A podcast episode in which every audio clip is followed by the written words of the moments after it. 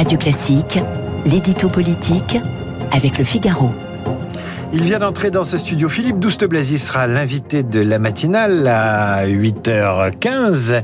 Il est également là et il regarde le studio de Radio Classique faire peau neuve. C'est Guillaume Tabar. Guillaume, bonjour. Bonjour David.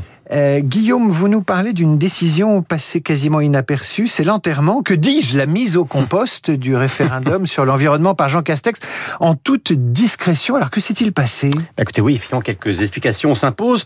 Euh, un référendum pour inscrire dans la Constitution que la France s'engage à préserver l'environnement, euh, c'était une des 149 propositions de la Convention citoyenne pour le climat. Et à la surprise générale, Emmanuel Macron avait repris cette proposition à son compte.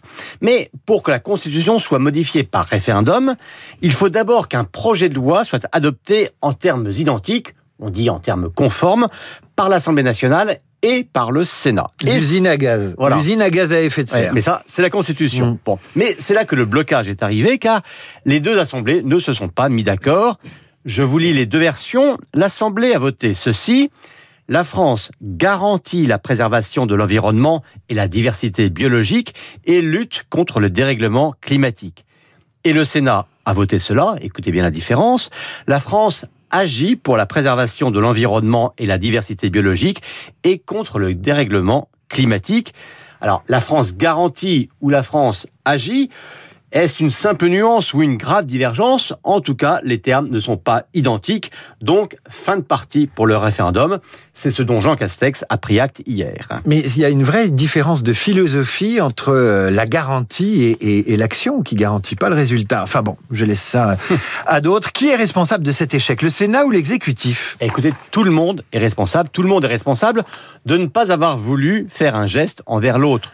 Les sénateurs n'ont pas voulu céder. Pour le dire autrement, ils n'ont pas voulu concéder un point politique à Emmanuel Macron.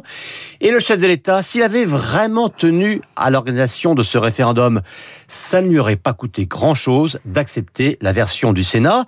Et c'eût été d'autant moins difficile pour lui que cette version, la France agit, était celle que la majorité macroniste avait elle-même voté dans le cadre d'un premier projet de révision constitutionnelle. C'était, on s'en souvient à peine, avant l'affaire Benalla. Bref, on a le sentiment que ce référendum, personne n'en voulait. Macron, hein, on s'en souvient, s'était fâché avec les membres de la Convention citoyenne en ne reprenant pas telles quelles toutes leurs propositions. Eh bien, avec ce référendum, il avait qu'il avait repris texto, hein, eh bien, il pouvait dire Voyez, moi j'étais de votre côté, ce sont ces méchants sénateurs conservateurs qui ont tout bloqué. Cela s'appelle faire de la politique. Alors sur le fond, est-ce que cet abandon est gênant? Écoutez, franchement, hein, ce n'est pas en modifiant la Constitution que l'on va préserver l'environnement. Le Conseil d'État, d'ailleurs, avait lui-même mis en garde contre une rédaction qui aurait instauré une obligation de résultat évidemment impossible à la tenir.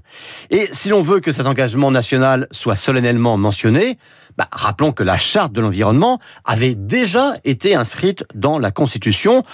Donc cette idée de référendum, on peut le dire, c'était un coup pour rien, mais qui peut quand même se payer cher, car quoi qu'il fasse de concret par ailleurs, eh bien, Macron restera comme celui qui n'aura pas tenu cette promesse. Et certains lui en tiendront évidemment rigueur.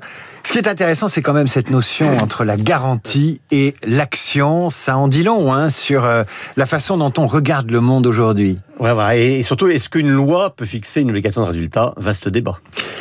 Merci Guillaume Tabar, on vous retrouve demain pour l'édito politique. Dans un instant, Philippe Douste-Blazy, ancien ministre des Affaires étrangères, ancien ministre de la Santé et président d'Unit Life.